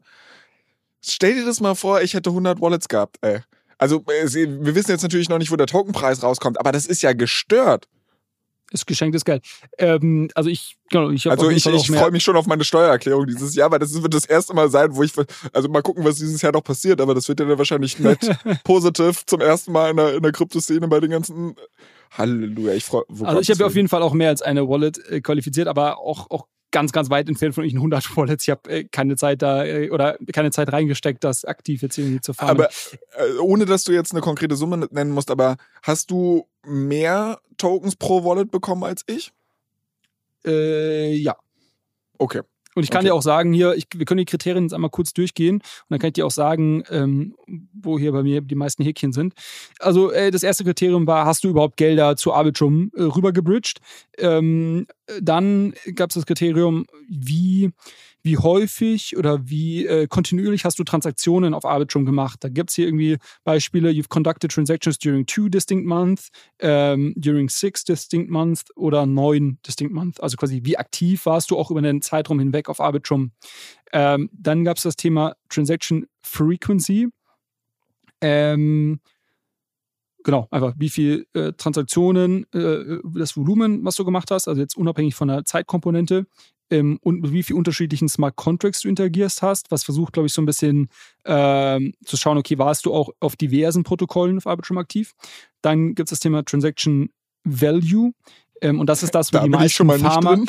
Du sicherlich nicht, aber auch, glaube ich, die meisten Farmer nicht, weil wie die meisten Airdrop-Farmer das aufsetzen, ist, dass du quasi machst, machst ich mache 100 Wallets, ich lege in jede Wallet irgendwie 0,1 ETH rein oder was ich weiß, also nicht viel und, und quasi damit mache ich dann irgendwelche Transaktionen. Und hier, hier gibt es ja zum Beispiel das höchste Kriterium hier bei Transaction Value ist, ähm, you've conducted transactions with more than $250,000 dollars in aggregate value. Also das ist eher so die Leute, die irgendwie hier Heavy Lifting Für gemacht haben auf Jungs. Arbitrum. Für die großen Jungs. Äh, das gleiche gibt es auch noch mal ähm, mit dem Bridge-Volumen, das quasi wie viel hast du rüber gebridged.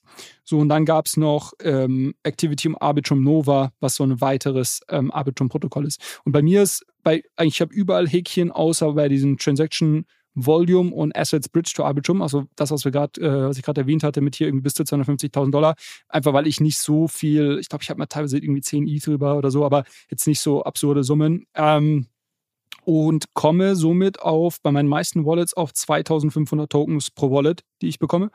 Ähm, so, mal gucken am Ende des Tages, was das wert ist. Aber äh, sehr, sehr cool. Ich finde es vor allem cool.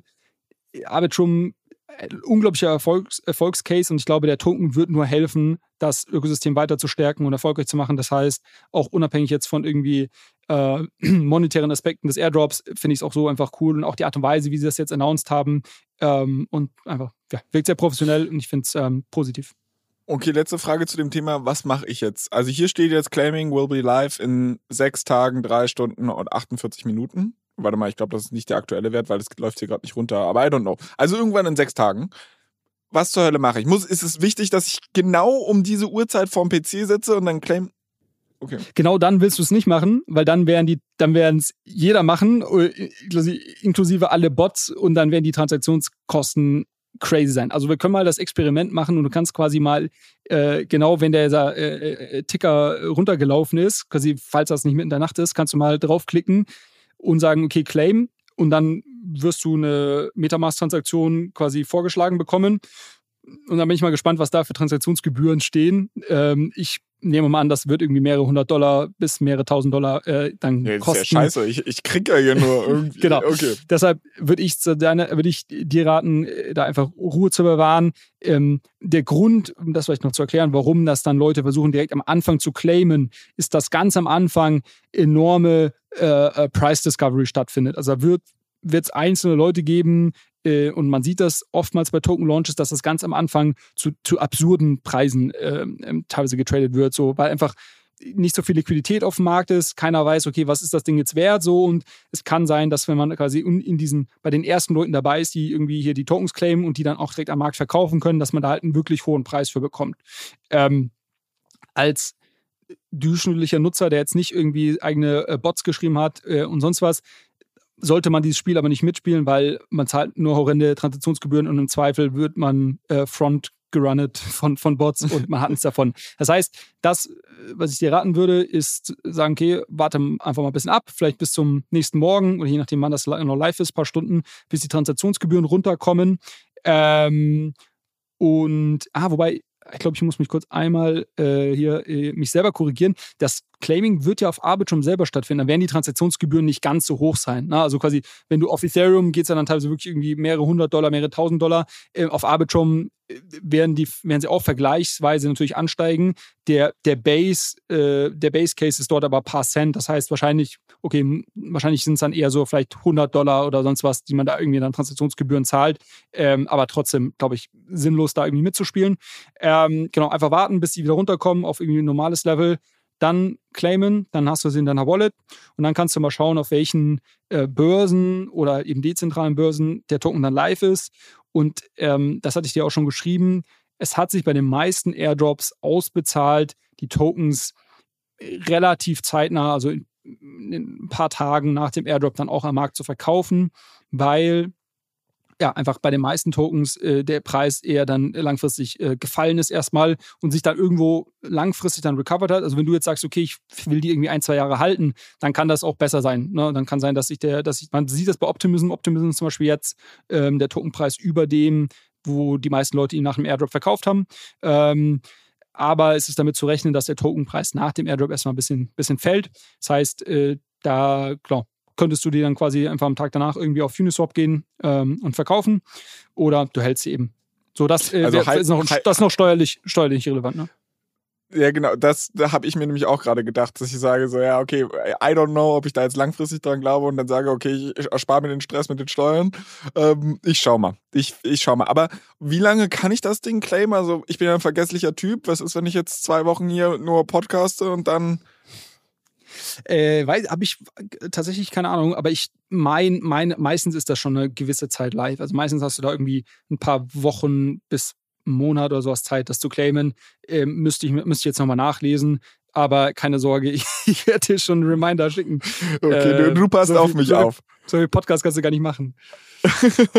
okay, da bin ich begeistert. Ähm, allerdings, also dann lass uns mal trotzdem noch gucken, was die Woche noch passiert ist. Wir hatten den Weltuntergang, was Banken angeht. Wir hatten den Arbitrum Airdrop. Das ist eigentlich so einmal ähm, himmelhoch jauchzen und zu Tode betrübt auf, der, auf beiden Seiten der, des Spektrums von Emotionen, die wir hier haben. Äh, was ist ansonsten noch so passiert? Äh, ich habe, achso, ja genau, das ist äh, vielleicht auch eine News Story. Ähm, wir haben noch mal ein, zwei äh, Hörerfragen bekommen rund um das Thema Staking, äh, was sind die unterschiedlichen Möglichkeiten zu staken, was sind die Vorteile, Nachteile. Ich dachte eigentlich, wir hätten es jetzt hier schon ein paar Mal ganz gut äh, abgehandelt, aber scheinbar gibt es Leute, die da immer noch tiefer einsteigen wollen. Und äh, für diejenigen habe ich einen, wie ich finde, extrem guten, äh, gut recherchierten und geschriebenen Report rausgesucht von äh, Consensus, ähm, was so eine, Crypto-Company ist, die unter anderem auch äh, Metamask entwickelt hat und ähm, weitere Sachen. Ähm, den werden wir verlinken. Der ist wirklich, also erschreckt euch nicht, der ist wirklich lang und sehr detailliert, aber ich glaube, gerade so Fragen wie, okay, was, wie, wie, was muss ich für mich schauen, ob ich irgendwie selber eine Note laufen lassen kann, versus irgendwie jetzt Pool-Staking und so weiter, ist dort sehr, sehr detailliert beschrieben. Ähm, ich glaube, eine sehr hilfreiche Ressource, um wirklich die, die, ähm, die einzelnen Fragen da nochmal nachzulesen, weil ich glaube, wir können jetzt ja wahrscheinlich irgendwie noch 20 Mal über diese ganze äh, Staking-Thematik im Detail sprechen. Wahrscheinlich wird es trotzdem immer noch weitere Einzelfragen geben, die irgendwie ungeklärt bleiben. Und deshalb ist wahrscheinlich der Podcast irgendwie nicht das richtige Format, um da äh, die letzten Details äh, zu klären. Das heißt, das werden wir verlinken. Ähm, und ansonsten, ja, es gab noch viele News Stories, aber ehrlicherweise jetzt nichts, was ich jetzt irgendwie hier mit dir besprechen müsste. Ähm, denn wir haben ja noch zwei weitere Themen und selbst das wird wahrscheinlich schwierig, die noch unterzubekommen. ja, das, also ich glaube auch, also wenn ich mir überlege, wir sind jetzt knapp oder wir nähern uns der Stunde, wir haben theoretisch noch meine Hausaufgabe und einen Token Deep Dive. Ähm, ich würde sagen, wir schieben den Token Deep Dive auf letzt, äh, nächste Woche, auf letzte Woche. auf nächste Woche. Oder willst du Token Deep Dive machen? Du kannst ja aussuchen. Du kannst ja aussuchen. Ich kann es mir aussuchen ich habe schon so viel gesprochen heute, ne? Eigentlich sollten wir jetzt mal deine Hausaufgabe machen. Äh, genau.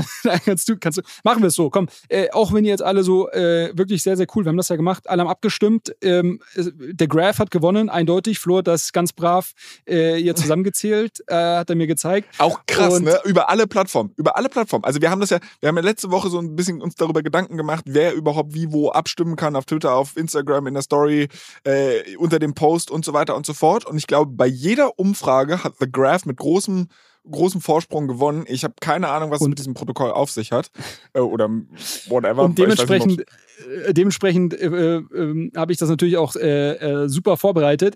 Aber ähm, das ist kein Problem. Also das kann ich auch nächste Woche machen. Ähm, dann lass uns jetzt, also wie gesagt, es ist nur aufgeschoben. Äh, wir werden es auf jeden Fall machen. Ist, glaube ich, auch wirklich ein sehr, sehr spannender Case. Ich habe da auch ein paar coole Reports noch gefunden, wo wir aber wirklich ein bisschen, bisschen tiefer einsteigen können, ähm, weil das im Vergleich zu anderen Protokollen, die wir uns schon angeschaut haben in der Vergangenheit, äh, etwas ist, was, ähm, ja, was es schon länger gibt und ähm, wo man jetzt, glaube ich, auch mal eine gewisse Historie hat, um mal wirklich die, die Usage und das Wachstum und so weiter zu beurteilen und mal sagen kann, okay, ist das irgendwie ein Erfolgsfall, ist das kein Erfolgsfall, ist das, selbst wenn es ein Erfolgsfall ist, ist das auch etwas, was sich irgendwann auf den Token vielleicht positiv auswirken sollte und so weiter. Ich glaube, das können wir ganz schön diskutieren. Ähm, können wir dann auch in aller Ausführlichkeit nächste Woche machen. Ähm, aber dann erzähl du mir mal von deiner, von deiner Hausaufgabe. Ey, ich muss sagen, du hast mich tatsächlich angefixt. Ne? Also ich hatte vorher so gedacht, was soll diese Hausaufgabe? Vielleicht, um da nochmal einen Schritt zurückzurudern. Ähm, du hattest mir letzte Woche aufgetragen, dass ich Tensor ausprobieren soll, was im Endeffekt ein Markt Marktplatz ist, ein NFT-Marktplatz auf Solana.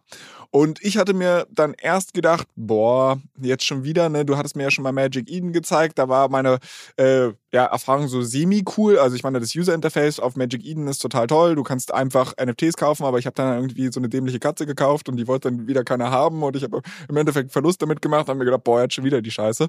Habe ich keine Lust drauf.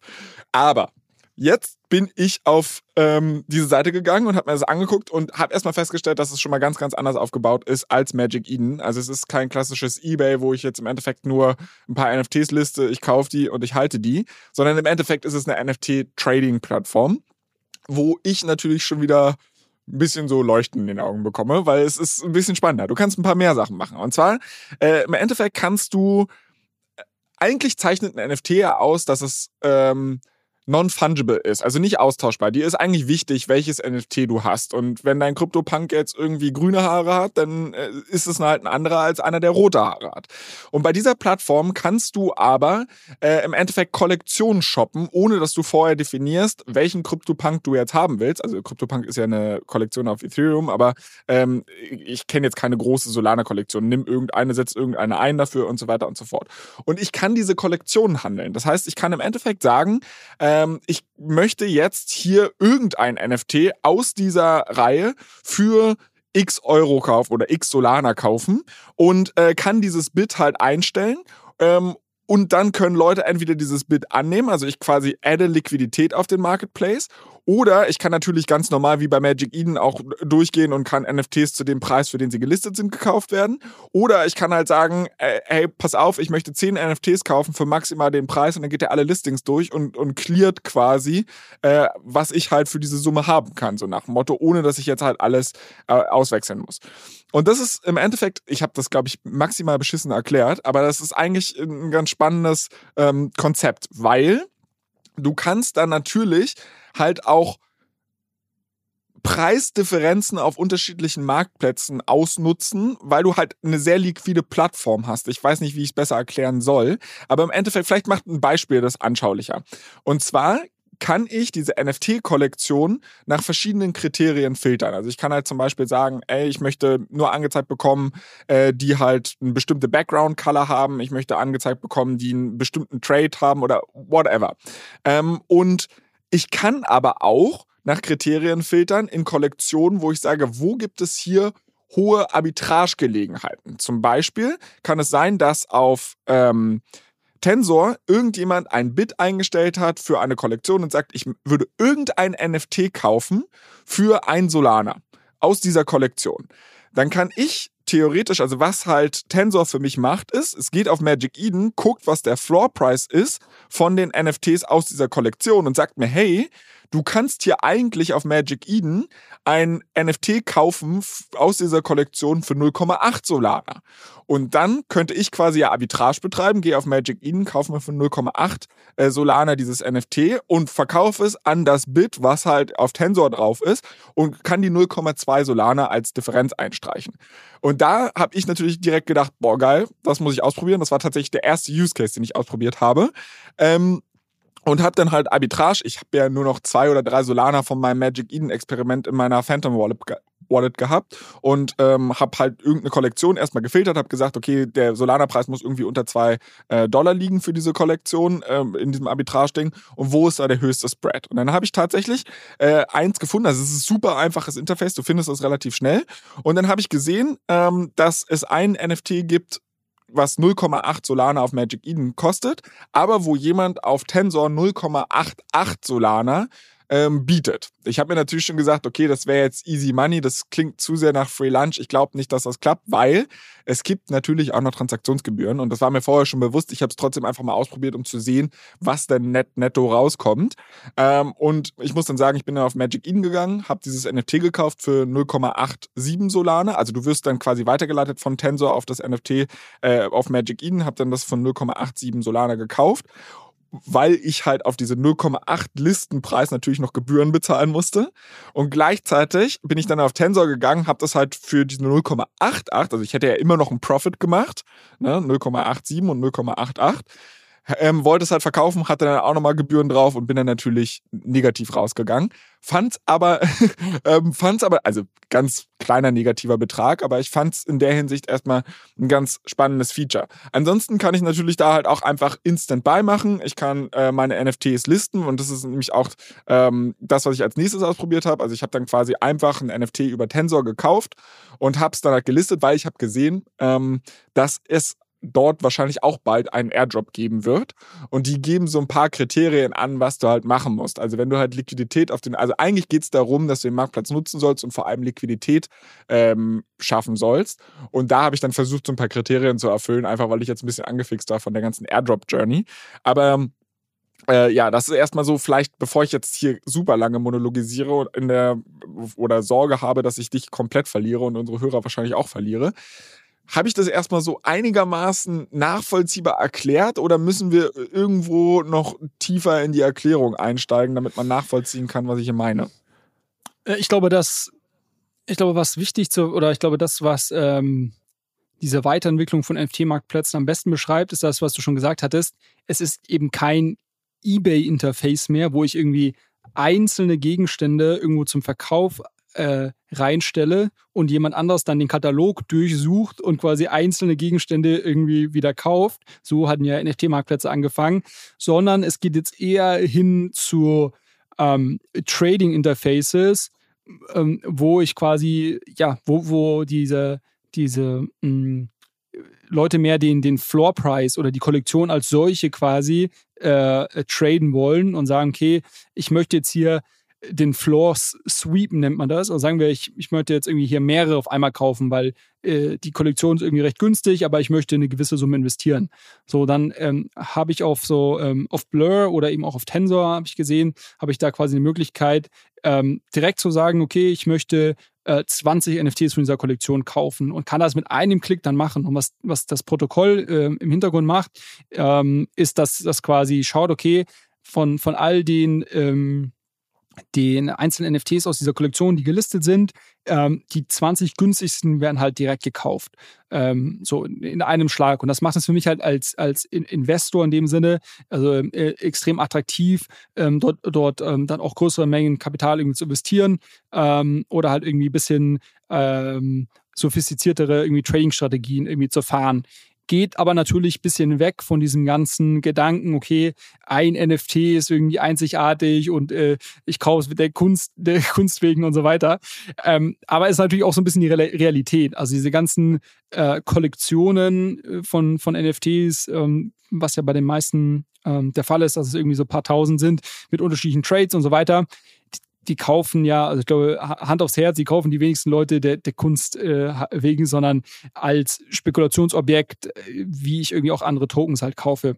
Ähm, und dann brauche ich eben kein eBay-Interface, sondern dann brauche ich halt eher so ein Tensor oder eben auch ein Blur und so weiter. Und deshalb finde ich das ganz spannend, dass dort quasi jetzt ganz neue, eine ganz neue Training Experience rund um NFTs geschaffen wird, mit auch halt viel interessanteren Features, mit auch ganz anderen Daten zu dem Markt. Also siehst dann auch, okay, äh, äh was ist die, die, die Tiefe, also wie viel Liquidität ist quasi, ähm, wie viel müssen zum Beispiel gekauft werden, damit der Floor Price von irgendwie ein Solana auf zwei Solana hochgeht. Ne? Also das heißt quasi, ähm, wie viele Leute listen hier rund um, um einen gewissen Preis und kann ich zum Beispiel gewisse Preissprünge erwarten, wenn jetzt hier einer zum Beispiel zehn kauft und ich aber sehe, dass irgendwie nur fünf Leute für einen Solana gelistet haben und der nächste dann für drei Solana listet, dann sage ich, okay, hier muss ja nur einer mal mehr als fünf kaufen und schon springt der Floor Price von irgendwie einem Solana auf drei Solana hoch. Also all diese Informationen, die irgendwie heute schwer verpackt oder nicht wirklich rauszulesen sind in den bestehenden NFT-Marktplätzen,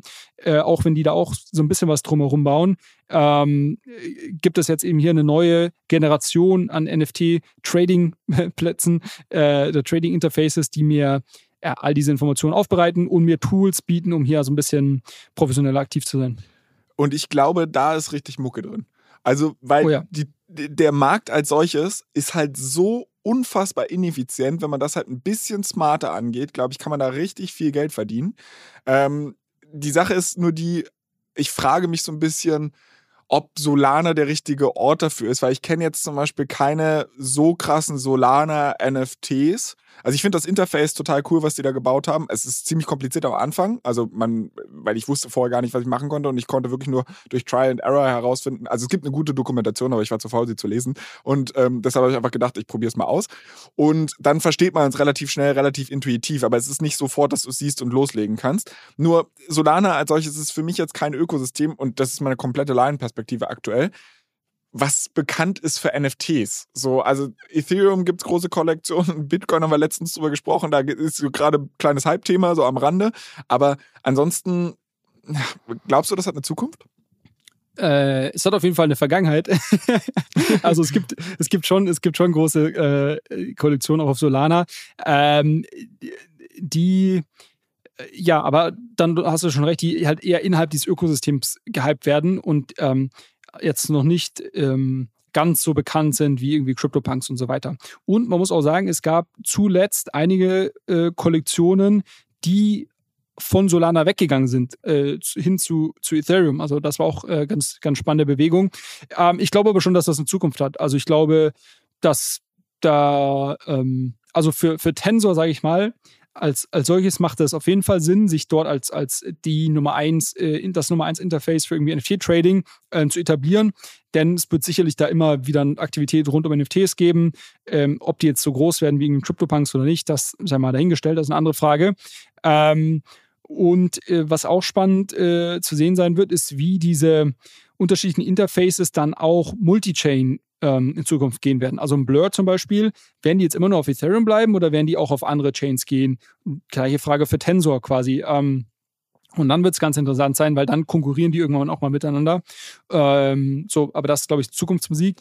Ähm, ja, und ansonsten, ich finde es auch sehr cool. Ich also ich habe noch ein paar abschließende Gedanken dazu. Ähm, der erste, und das ist eine Funktion, die ich ganz gerne noch nachschieben würde, auch wenn das jetzt nochmal ein neues Fass aufmacht, aber ich mache es kurz.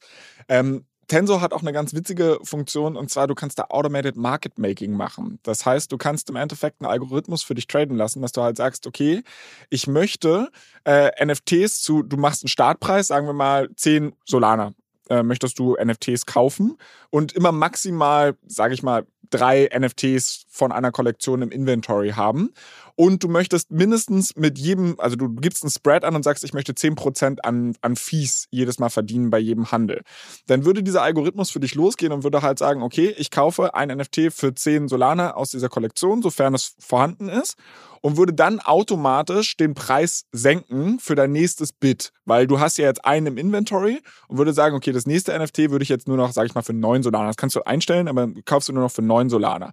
So, dann hast du zwei im Inventory und so weiter und so fort. Und auf der anderen Seite, wenn du halt ein NFT im Inventory hast, wird das halt automatisch gelistet. Du hast es jetzt im ersten Schritt ja für 10 Solana gekauft äh, und du hast, sage ich mal, willst 10% dran verdienen, dann listet er automatisch für 1,1 Solana äh, und versucht dann halt quasi diesen Spread für dich abzugreifen, sodass halt immer Liquidität auf dem Marktplatz ist. Finde ich eine ganz interessante, also wenn es halt alle machen in der Form, da ist dann kein Alpha drin ne? und Market Making ist schon komplizierter als das, aber ich finde es erstmal eine ganz witzige Funktion. Und, ähm, und Kryptomärkte Oh, äh, super spannend und, und ich wollte es nur hinzufügen würde, und Kryptomärkte sind halt extrem ineffizient, weil es quasi Retail-getriebene Spekulation ist und somit, ich glaube, äh, dass das Alpha quasi derjenige, der ein bisschen mehr Grips reinsteckt und sich ein bisschen Mühe macht, da irgendwie ein Trading-System aufzubauen, ähm, der wird da sicherlich auch Gewinne einstreichen können. Ähm, vielleicht um das Thema NFTs abzuschließen, noch ein Punkt, außer du hast noch mehr, mehr Themen zu, zu Tensor. Ja, ähm, ich okay, habe noch, ich hab noch, ich, ich, noch zwei kurze Gedanken. Und zwar der erste ist, erstmal vielen Dank für diese Hausaufgabe. Ich finde sie ähm, sehr, sehr interessant ich muss sagen, Hausaufgaben, die ich früher bekommen habe, erschienen mir manchmal so ein bisschen pointless. Da ging es halt irgendwie darum, ja, schieb mal hier von A nach B und du konntest nicht wirklich was damit machen oder so. Oder ey, cool, cooles Feature Sa oder so. Sagt derjenige, der jetzt den Arbitrum Airdrop ja, bekommt. Ja, ja, okay. aber, du, aber, aber so das hier wirkt halt für mich irgendwie nach etwas, wo ich sage, okay, ich könnte mir sogar vorstellen, dass wenn ich mehr Zeit hätte, mich da effektiv einarbeite, weil ich halt wirklich glaube, da ist was zu holen, so nach dem Motto. Und das ist, es ist immer noch pointless, weil eigentlich nur NFTs von A nach B geschoben werden. Es ist, es addet jetzt keinen größeren Wert in der Form, außer dass es Marktplätze vielleicht liquider macht oder so. Aber ich finde es erstens eine super spannende Geschichte. Ich würde mir vielleicht sogar die Zeit nehmen, mich da richtig einzuarbeiten. Ich muss nur sagen, was mich da trotzdem stört an der ganzen Sache du brauchst ja gewisses, gewisse Assets, um überhaupt damit loszulegen. Also du musst ja, um halt Liquidität adden zu können und immer wieder kaufen und verkaufen zu können, brauchst du halt einfach Solana. Und selbst wenn du der allerbeste Trader bist und dann, weiß ich nicht, da deine Spreads von 10% jedes Mal abgreifst und was weiß ich, du wirst ja immer in Solana vergütet. Und nachher crasht Solana wieder und ich denke, also klar, du kannst es Stück für Stück rausziehen, aber du brauchst halt Working Capital. Das ist das, was ich damit sagen will. Und das halt auf Solana. Ja ja. Gut, du könntest dich natürlich, also klar, jetzt der, der, der professionelle Ansatz wäre zu sagen, okay, ich ähm, habe quasi mein Working Capital und ich hedge das halt über einen Perpetual irgendwie, dass ich sage, okay, ich gehe halt da so shorte Solana, das könnte man da machen. Oder du sagst halt wirklich, ähm, quasi, ich habe hier Summe X, die ich quasi als Working Capital investiert habe, die, die hedge ich nicht, weil das quasi das habe ich eh meistens dann nicht in Solana, sondern in irgendwelchen NFTs halte ich das quasi. Und die Gewinne, die ich aber rausziehe, die quasi über meinen Working Capital Stack hinausgehen, die konvertiere ich immer direkt wieder in Stablecoins, ähm, äh, die, die quasi ja stabil sind. ähm, und ähm, und äh, minimiere halt darüber mein Risiko und, und quasi ähm, halte halt meine Profits nicht noch dann in, in einem sehr volatilen Asset. Also ich glaube, das könnte man machen. Ähm, du hast vollkommen recht. Ich weiß nicht, wie ich das übersehen konnte, aber ja, vielen Dank nochmal für den Hinweis. Genau, und aber ich glaube, äh, das ist. Ja, mein Punkt, um, um das Thema NFTs ab, abzuschließen, äh, ähm, für, für jeden, der und äh, der da wirklich irgendwie aktiver ähm, sein möchte oder wirklich irgendwie auch täglich die News rund um NFTs verfolgen möchte, ähm, ich bin vor gar nicht allzu langer Zeit auf ein tägliches ähm, ähm Videoformat äh, von, von Proof äh, aufmerksam geworden, die quasi wirklich einmal am Tag so ein 10 Minuten YouTube-Video rausbringen ähm, und dort irgendwie die NFT-News der vergangenen 24 Stunden und irgendwie äh, Marktvolumina und so weiter verfolgen. Ähm, so jeder, der irgendwie da äh, super tief einsteigen möchte, ich fand das ein sehr kompaktes und quasi gut recherchiertes ähm, ähm, Format. Kann man sich auf jeden Fall mal anschauen. Äh, können wir, können wir gerne verlinken. Und ähm, ja, ansonsten bin ich gespannt. Also ich würde es ja freuen, Flo, wenn du da äh, hier mal ein bisschen mehr Zeit äh, äh, dem, dem, dem, äh, dem Trading da widmest. Und ähm, ich glaube auch, also ich bin zu 100% bei dir. Ich glaube, man kann da ganz, ganz sicher was, was bei rausholen, ähm, wenn man da irgendwie einen richtigen Ansatz wählt. Ähm, und ja, sich mal anschaut, wie diese Märkte funktionieren. Weil man muss auch sagen, äh, quasi so das, das, gängig, das gängigste Pattern ist halt schon irgendwie, irgendwelche Kollektionen droppen, es gibt einen Hype drum, der Floorpreis geht hoch und Tage beziehungsweise ein paar Wochen später geht er halt wieder runter und irgendwann interessiert es kein Menschen mehr. Das ist die Realität für 95% plus der Kollektionen. Und dann gibt es halt einen kleinen Prozentsatz, ähm, wie diese Checks zum Beispiel, über die wir hier auch mal gesprochen haben, die dann irgendwie wirklich nachhaltig irgendeinen gewissen Floorpreis halten oder diese Generative Art äh, Geschichten und so weiter. Ähm, aber das ist wirklich der, ein Bruchteil von, von, dem, von den Gesamtvolumen. Ne? Tja, werden wir mal schauen, wie sich die ganze Nummer weiterentwickelt und ob ich jetzt zum Profi-NFT-Trader werde. Ich will hier eigentlich gerade abmoderieren, aber Julius will hab, noch was sagen, ja, ja. also schieß los. Das, das Wichtigste haben wir ja vergessen. Äh, das, das Allerwichtigste haben wir ja vergessen, äh, bevor du hier deine Abmoderation machst. Ich habe dir gerade nochmal CoinGecko geöffnet. Bitcoin-Performance in den letzten sieben Tagen 31 Prozent.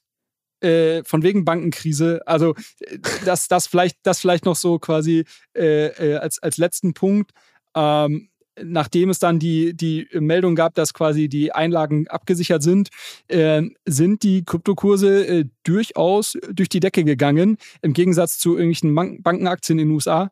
Ähm, und es ist auf jeden Fall eine, eine ziemlich grüne Woche, glaube ich, so durch die Bank hinweg. Also gut, Glückwunsch an gut, alle. Könnt, könnte halt auch daran liegen, dass jetzt alle denken, oh, Zinserhöhungen tun den Banken weh, deshalb wird die Zentralbank vielleicht davon zukünftig ablassen und wir werden wieder mehr so ein äh, Risk-On-Mode in den Märkten sehen. Also das könnte halt eine Erklärung sein. Aber bevor ich mich jetzt hier in blöden Spekulationen verliere, starte ich jetzt die Abmoderation und du kannst nichts dagegen tun. Ähm, was ihr allerdings als Hörer tun könnt, ist uns zu folgen auf Instagram, auf Twitter. Handle ist allescoin-pod. Da könnt ihr auch sehr gerne Themenwünsche, Kritik, Fragen, Feedback, was weiß ich, äh, mit uns teilen. Wir freuen uns darüber. Wir freuen uns auch darüber, wenn ihr uns auf Spotify und Apple mit fünf Sternen bewertet. Lasst ein nettes Kommentar da. Ähm, Wie gesagt, es macht mich fast so glücklich wie mein Airdrop. Und ansonsten, Julius, es hat mir wie immer sehr viel Spaß gemacht. Wir quatschen in einer Woche wieder. Und in zwei Wochen dann live hier in Hamburg zu unserem einjährigen Jubiläum. Ich wünsche dir alles Gute und wir hören voneinander.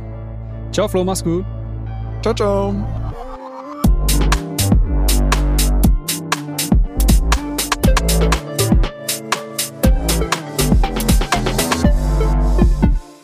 Dieser Podcast wird produziert von Podstars bei OMR.